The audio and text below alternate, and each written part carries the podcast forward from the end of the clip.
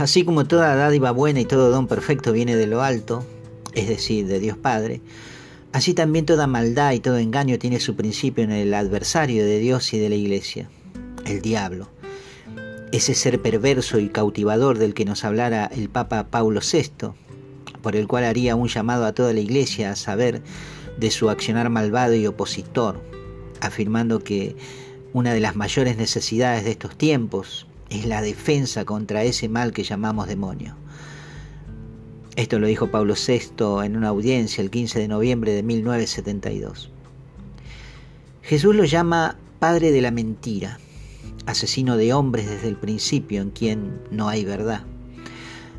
Esto está en el Evangelio de Juan, en el capítulo 8, verso 44, y en el mismo libro de Juan, en el capítulo 14, verso 30, le llama príncipe de este mundo. Y más adelante el mismo evangelista afirma que el mundo entero yace bajo el poder del maligno. La primera carta de Juan, capítulo 5, verso 19. Es decir, que el mal como esencia no es tal, sino que tiene su raíz o principio en un ser inteligente y perverso llamado Satanás, que significa adversario, que conserva todas las características de un ángel caído, pero absolutamente falto de compasión y de misericordia, que odia a Dios y por consecuencia a nosotros los hijos, ya que por los méritos obtenidos por Cristo en la cruz, está ahora bajo la autoridad de la Iglesia.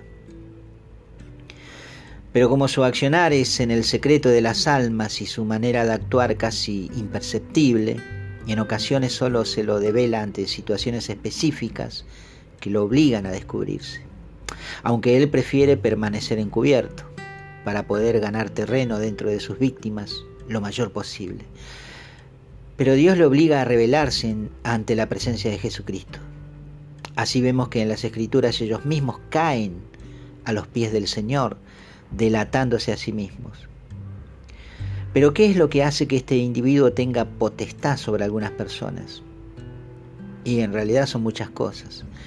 El ocultismo, la visita a brujos o videntes, la consulta a astrólogos o similares personajes tratando de saber el futuro la suerte, la magia y la brujería, el espiritismo, eh, el juego de la copa o la ouija, entre otras cosas.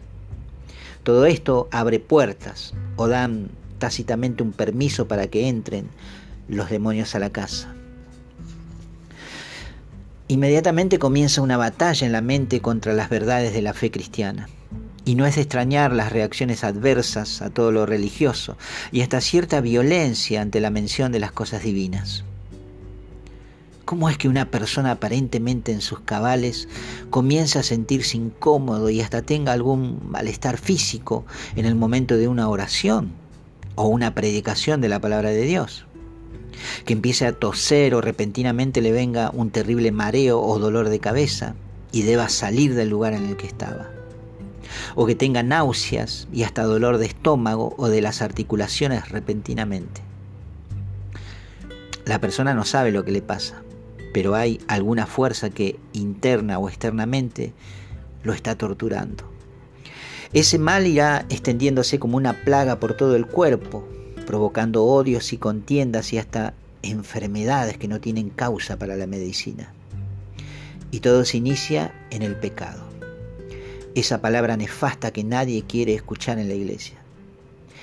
El pecado reclama su pago, que es la muerte.